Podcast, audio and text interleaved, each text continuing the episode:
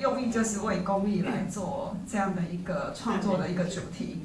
那而且说真的，呃，他们的确有在市面上，在就是目前都一直在进行贩售。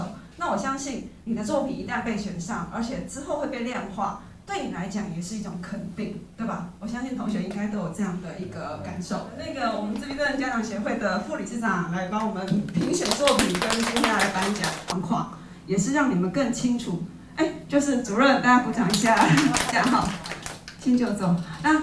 今天呢，最主要就是针对同学的作品来作为肯定，然后所以我们，呃，虽然因为经费不足哈，所以我们只能给同学一个小小的鼓励，就是颁个奖状。那也很高兴，那个小佩的工作坊，他特别主任特别提供三个礼盒来给我们的前三名。可是后来发现我们第二名有两位哈，所以之后我再从我那边补没问题哦。因为上次我们有采购一部分是让朋友进行创作的部分。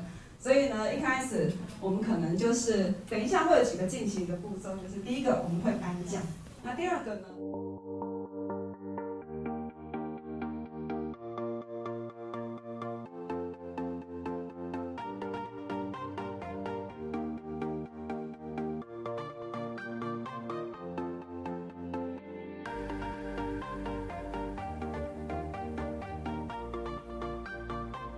李木真、詹思倩。